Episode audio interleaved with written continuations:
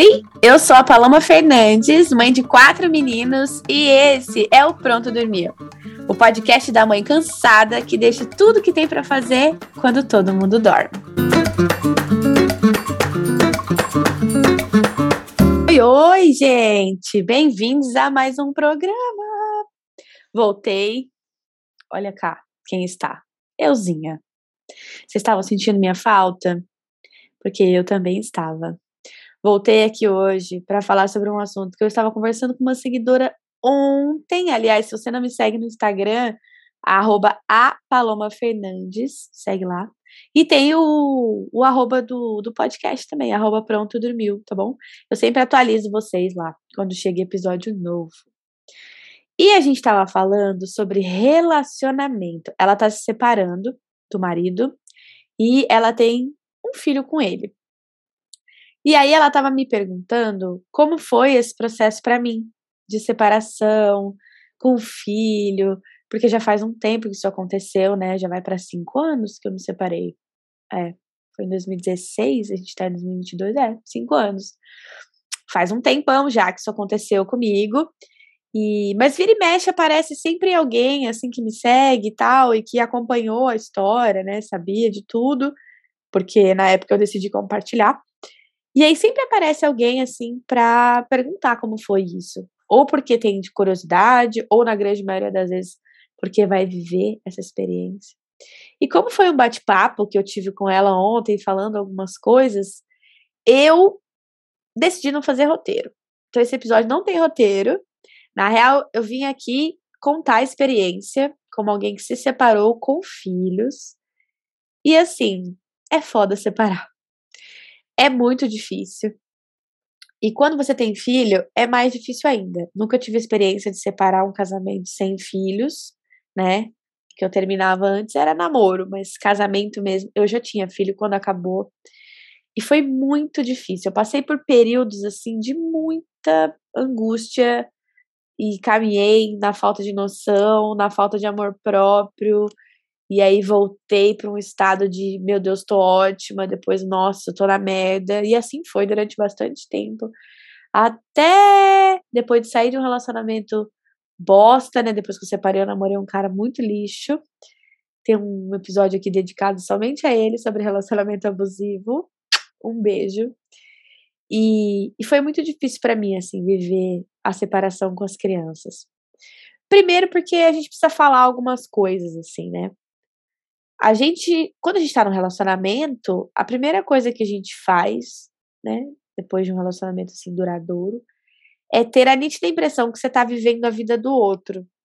Hoje eu tô num relacionamento, a gente mora junto, a gente não é casado, mas é como se fosse, né? A gente mora junto. Já tem quatro anos, três anos e pouco. E eu e o Rafa, a gente é muito parceiro, muito amigo e tal, a gente tá sempre junto, mas eu sempre tenho essa impressão que eu tô de novo vivendo a vida do outro, sabe? Eu tô de novo abrindo mão de algumas coisas, enfim, tô num processo aí de terapia para reavaliar isso aí. Mas tô feliz, tô bem, eu sei que eu não tô no relacionamento mais em que eu sou dependente emocionalmente de alguém como eu fui da primeira vez, né, que eu me casei. Acontece que primeiro que a gente tem essa, essa percepção que a gente vive a vida do outro. Depois, a gente acostuma com o outro. É, independente de você amar ou não, você acostuma com a presença do outro, né? Com a pessoa ali do seu lado, vivendo os dias com você, fazendo as coisas com você. Então, quando você percebe que a separação está acontecendo, porque de novo, ninguém se separa da noite para o dia. Eu sempre falo isso. Não existe a pessoa virar da noite para o dia e falar, viu, não quero mais, vou embora. Tudo bem que ela pode, às vezes, ter feito isso da cabeça dela e não ter te avisado, mas assim, eu acho difícil. Ela sempre vai dar um sinalzinho de que as coisas não estão bem, tá? Pelo menos é o que eu acredito. E aí, partindo disso, a gente começa a perceber a relação acabando, as coisas correndo pelos dedos, a gente às vezes tenta salvar, faz uma viagem de casal, que foi o que eu fiz. Tenta passar um tempo sozinho, que foi o que eu fiz. Conversa com as amigas, que foi o que eu fiz. E no final das contas a gente vê que não rola mesmo, é isso, acabou, já era. Eu lembro da primeira noite que eu dormi em casa com as crianças sem ele, que ele já tinha ido embora. eu acordei no dia seguinte, eu tinha que trabalhar, as crianças tinham que ir para a escola. E a sensação que eu tinha era de total desespero, porque eu pensava, tá, o que, que eu faço agora? Aquele meme, né? Tá, o que, que eu faço? Eu não sabia, assim, mais as quantidades de comida que eu tinha que cozinhar, o que eu tinha que comprar ou não no supermercado. É, eu não sabia mais me programar com lavagem de roupa, eu não sabia o que eu ia fazer no final de semana, muito menos quando fosse final de semana dele, com as crianças. Eu não sabia o que eu ia fazer com os meus dois filhos, o que eu ia falar para eles. Eu lembro que eu nunca, assim, nunca tive uma conversa formal com as crianças e sentei e falei: olha, o papai tá indo embora, não vai mais dar certo, tarará. Eu nunca tive. Eles tinham 3 e 5 anos na época. E eu fui ter essa conversa com eles, assim, a gente já tinha se separado há bastante tempo. E foi muito complicado. E sabe o que, que parava na minha cabeça? A minha relação com os meus filhos. Eu pensava como que eu ia criar eles sem um marido, sem o pai deles ali do lado como a referência, sabe? Como que eu ia criar os meninos, que tipo de referências masculinas eu ia trazer para eles, e se isso era realmente necessário ou se não era ou se um dia eles iam me questionar sobre essa separação, se eles iam me culpar sobre isso, se eles iam sentir orgulho de mim como mãe, e se eles iam se sentir, sei lá, plenos o suficiente de ter vivido só com a mãe, ou aquela coisa de crescer e falar assim: ah, eu sou filho de pais separados. Sabe aquela coisa, sou filho de pais separados? Eu tinha tanto medo disso na cabeça deles e, e de como isso ia impactar no crescimento deles, na relação deles com outras pessoas, nas futuras relações deles com suas futuras famílias e eventuais filhos. E sempre era um pensamento carregado de muita culpa, como se tudo aquilo que estivesse acontecendo fosse responsabilidade minha, sobre como se tudo aquilo, né, que estava rolando, eu tinha que ter uma solução sabe? O modelo da família tradicional para mim, o pai, a mãe, o filho, os irmãos, todo mundo junto, era sagrado e era o único que eu conhecia até então, sabe? Eu precisei de tempo para me desconstruir assim. E foi maravilhoso, porque com o tempo eu percebi que eu conseguia criar os meus filhos com as minhas amigas, com a minha família, e que rede de apoio faz toda a diferença. Nessa minha caminhada de mãe solo, eu percebi que é muito difícil ser mãe solo nesse mundão. As pessoas julgam a gente demais. A gente vai num lugar e a primeira coisa que a pessoa pergunta é: cadê seus filhos? Sabe? E eu duvido que pergunte para um pai onde é que eles estão. Mas eu lembro que esse processo, sabe, me separar do cara que eu amava, que eu tive dois filhos, estar numa casa trabalhar, chegar do trabalho, cuidar da casa, pagar as contas, ser responsável pela rotina das crianças, pela minha rotina, me descobrir como mulher, me descobrir como mãe, como ser humano no mundo, foi muito dolorido. Muito dolorido, assim, eu me questionei inúmeras vezes, eu me perguntei inúmeras vezes sobre o que eu estava fazendo ali. Foi um processo, assim, muito doloroso, mas de muita aprendizagem ao mesmo tempo mas eu me questionava o tempo todo sobre que tipo de mãe eu ia ser agora que o pai não estava mais presente na cena, sabe? Foi muito louco. No caso, quem quis separar foi ele, mas a gente já estava numa relação muito ruim há muito tempo, mas foi ele que tomou a iniciativa, se a decisão final foi dele. E aí ele saiu e eu fiquei muito na merda, corri muito atrás dele, chorei, liguei, mandei mensagem, me humilhava e ele, tipo, nem aí, não quero mais. Eu que devia ter amor próprio, né, de parar. E graças a Deus hoje isso é superado, assim, mas na época foi foda. Até porque eu escutei de várias pessoas assim, cara, vocês têm filhos, vocês têm que pensar nisso, vocês têm que, né, ponderar as coisas, não é assim, não se separa desse jeito, sabe? Família, algumas pessoas. Por outro lado, tinha outras que, tipo, meu, foda-se, vai viver sua vida, acabou, já era, ele vai fazer o que ele tiver que fazer como pai e acabou, entendeu? E aí, assim, a gente teve algumas recaídas que foram péssimas, porque no final das contas a gente só confundiu a cabeça das crianças.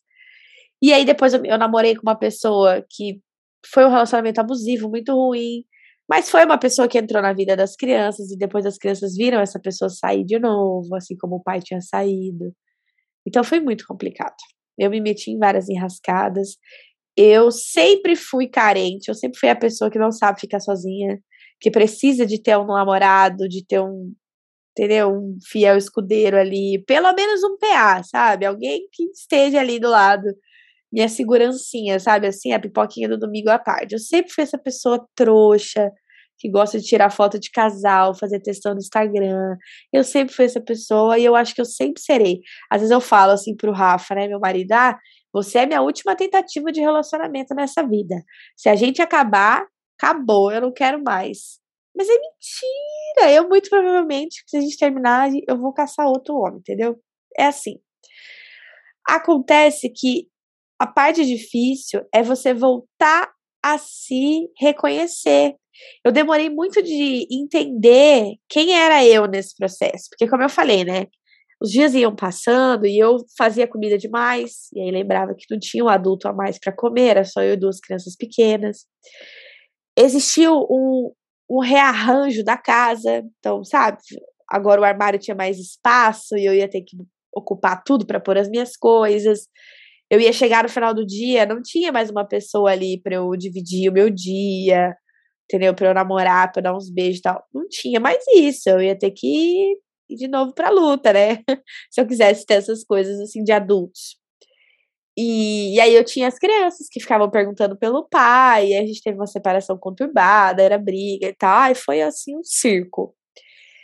E hoje eu me arrependo de várias decisões que eu tomei por não ter sido maduro bastante para levar essa relação de uma outra forma. Só que por outro lado, eu amadureci 10 anos na minha separação, de verdade. De verdade. Eu aprendi a, a fazer coisas, a gostar de coisas que eu nem sabia que eu gostava, sabe? Porque eu passei tanto tempo casada com uma pessoa que você acaba pegando, né, as manias da pessoa, os gostos da, da pessoa, o cheiro da pessoa, tudo da pessoa. E quando você tá sozinho, você fala, legal, agora, né, vou ter que reaprender algumas coisas. E eu lembro que quando eu saí da, da fossa, quando eu parei de chorar, quando eu parei de ficar muito na bosta, eu lembro que eu falei, ah, então tá, então, beleza. Então, agora é disso aqui que eu gosto. É isso aqui que eu quero. Esse momentinho aqui, ó, eu gosto. Cara, eu fui no cinema muitas vezes sozinha. Eu decidi voltar para a faculdade. Eu me mudei de casa. Lembro que foi um barato, assim. A primeira vez que eu mudei de casa sem ser casada. Eu lembro que eu organizei a minha mudança praticamente sozinha. Sozinha eu arrumei a mudança. Aí mudei, eu saí da casa que eu morava com ele, né? Que assim, ele foi embora, eu fiquei morando lá, mas depois falei, cara, eu não quero mais essa casa. Esse ambiente, esse lugar, esses móveis que eu comprei com ele, eu não quero nada, eu quero tudo novo. O que, que eu fiz? Eu troquei de emprego na época, eu saí de uma escola que eu trabalhava, eu fui para outra, pedi, não pedi demissão, fui demitida, mas meio que cavei uma demissão naquela, porque eu queria fazer tudo diferente, assim. Eu fechei meu braço direito de tatuagem, que é uma coisa que eu sempre quis, e é uma coisa que eu não que ele me podasse de nada, tá? Muito pelo contrário. Mas, tipo, sei lá, foi uma coisa que eu descobri que eu gostava depois de ficar solteira. E aí eu mudei de casa, então arrumei toda a minha mudança, fui para um apartamento, e assim, foi tudo gostoso. Desde assim, decidir mudar, procurar o apartamento, achar o apartamento, me mudar para o apartamento, arrumar a bagunça do apartamento. Então, assim, foi tudo muito gostoso. Eu lembro que eu tinha minha rotina, os meus horários, e as crianças iam para escola, e eu tinha tempo sozinha em casa, e aí depois as crianças é, iam para casa dele, final de semana, férias e tal, e era muito gostoso. E aí, nesse momento que eu tava, assim, eu fiz uma viagem, esqueci de falar essa parte. Eu fui viajar sozinha para o Rio de Janeiro. Meu ano novo de 2017 para 2018 foi no Rio com uma amiga. Eu lembro que eu fiquei no hostel pela primeira vez, dividi quarto com umas sete pessoas que eu nunca vi na minha vida. Foi super divertido, passei o Réveillon na praia, assim, né? Mundo antes do Covid. E foi muito gostoso, foi tão. Eu nunca tinha vivido essas experiências, assim, sabe? Eu tava no meu auge, assim, me sentindo linda, me sentindo plena e gostosa, mas assim, quero encontrar um amor, quero encontrar um amor. O radar tava ligadinho. Confesso que quando eu pulei as sete ondinhas lá na praia e fiz um pedido de ano novo, eu pedi o um marido. E não é que veio. Rafael surgiu em 2018. lá para janeiro, fevereiro, foi que a gente começou a namorar. Rapidinho a gente foi morar junto, a gente se conheceu em janeiro. Em junho, assim, a gente estava morando junto. Em outubro, eu engravidei do Bento, meu terceiro filho. E foi muito doido, assim. Só que foi muito bom viver toda essa experiência, apesar das coisas ruins. Porque eu vivi bastante coisa, assim, difícil nesse processo, sabe? Me envolvi com pessoas erradas, estive, assim, muitos, muitos dias me sentia solitária. E sempre vinha aquele pensamento de, ah, eu nunca vou encontrar alguém que me queira com dois filhos, eu vou ficar sozinha pro resto da vida. Já era, acabou, o sonho de família que eu tinha se desfez. Mas não é real, isso não é verdade. Porque é aquilo, a carência leva a gente a procurar muito lixo na lixeira. Então, estar carente me fez, sei lá, caminhar em trevas, sabe? Eu estive com muita gente ruim. E foi por isso que eu me enfiei num relacionamento ruim, né? Depois que eu separei. Então, conforme o tempo foi passando, algumas coisas viraram prioridade para mim. Dentre elas, entender o que, que eu gostava, e que eu não ia abrir mão nunca mais, independente de quantos relacionamentos eu tivesse dali para frente.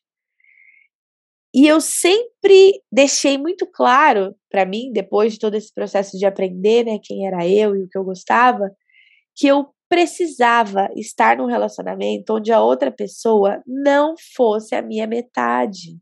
De jeito nenhum. Eu até falei disso num vídeo. Eu escutei um podcast outro dia aqui no Spotify, não sei qual plataforma você está me ouvindo, mas eu escutei no Spotify, que ela falava sobre essa questão de ninguém tem que ser laranja de ninguém, a metade da laranja ou a tampa da panela de ninguém. São duas laranjas inteiras, com sucos diferentes, sabores diferentes, né? Que se juntam para fazer um suco gostoso e fazer essa, essa dança funcionar.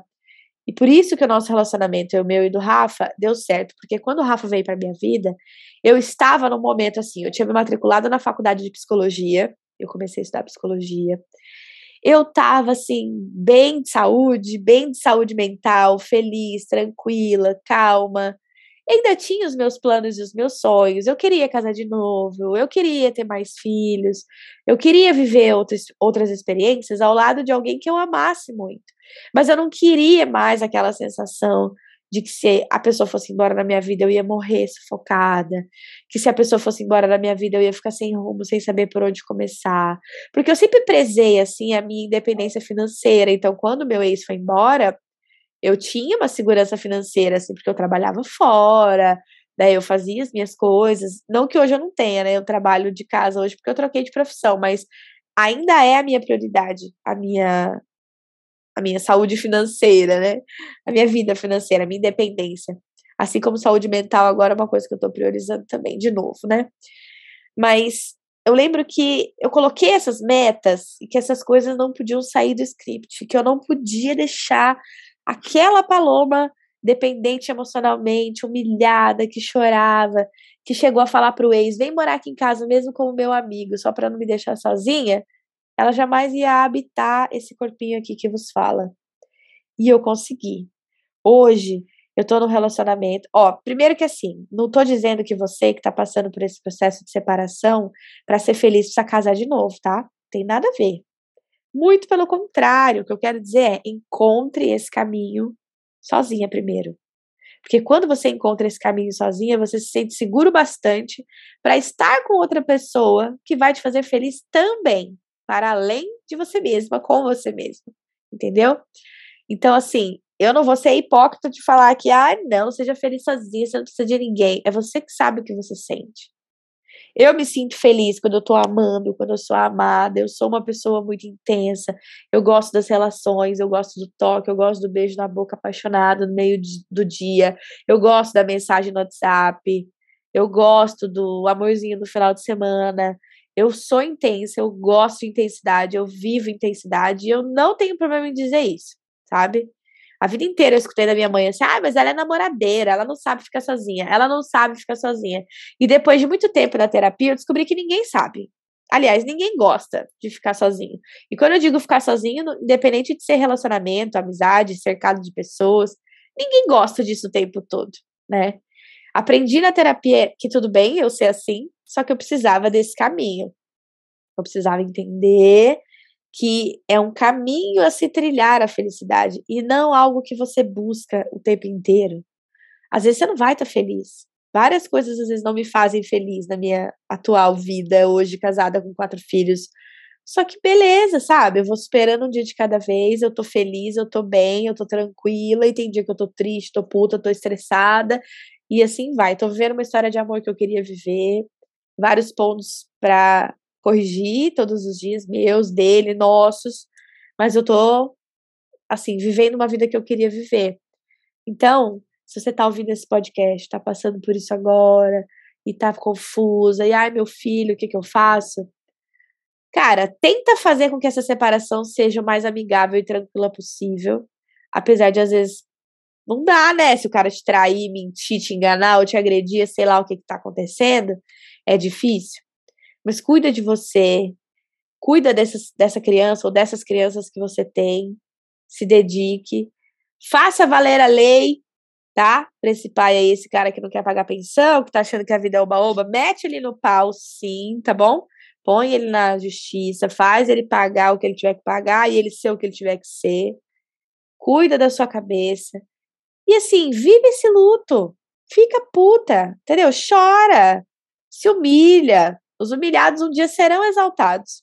E você vai, vai chegar a sua hora, mas enquanto esse momento não chegar, curte a fossa fica de boa, chora, vive tudo que você tem para viver nesse momento, porque quando passar, cara, quando passar, vai passar de vez, entendeu? O foda é que separação não é um band-aid que dá pra você tirando assim, pá, e já era. Não. Separação é um bagulho que você tem que ir, joga uma aguinha no band-aid, borrifa, espera amolecer, aí vai arrancando as beiradas, vai arrancando, arrancando, arrancando. Aí quando você tira, você fala, ah, cicatrizou. Meu Deus, sarou. Esse é um dos dias, esse foi, né, um dos dias mais felizes da minha vida. O dia que eu olhei e falei, ok, eu não tô sentindo mais essa dor aqui. Passou. E aí eu tava bem, eu tava pronta para recomeçar. Porque eu ia recomeçar. E eu vou, quantas vezes for preciso, até eu ficar velhinha. Eu nunca vou deixar de acreditar no amor, gente. Eu sou essa pessoa. Tá bom? É sobre isso, tá? Continua. Continua a nadar, não desiste. A maré às vezes tá braba, a correnteza fica fraca. Descansa, pega fôlego e vai. Vai passar, tá? E qualquer coisa que você tenha escutado por aí de ah, acabou, você vai ficar sozinha para sempre, é tudo balela, blá blá blá, tá bom? Não é verdade. Óbvio, você não precisa de alguém para ser feliz. Você não precisa necessariamente estar no relacionamento para estar feliz e bem. Mas se é o que você quer, meu bem, faça. E não tem nada a ver o que as outras pessoas pensam ou vão deixar de pensar sobre você. Não importa, porque isso não é sobre elas. Isso é sobre você e como você se sente em relação a tudo isso. Porque só você sabe o que você está vivendo ou o que você viveu. Não é mesmo? É isso. Eu espero que você tenha gostado desses minutos de sabedoria com a tia Paloma. Tá bom? Deixa para mim lá no arroba pronto dormir o que, que você achou desse episódio. Compartilha. A gente está em várias plataformas de áudio, tá bom? Então você pode ouvir aí gratuitamente. Segue aqui o Pronto Dormiu. Às vezes eu deixo enquete para vocês responderem aqui, então fiquem ligadinhos em episódios que tem enquete. A gente está aqui toda quinta-feira. E é isso. Eu vou nessa. Um beijo. Fica bem. Um abraço. E a gente se vê na semana que vem. Um beijo. Tchau.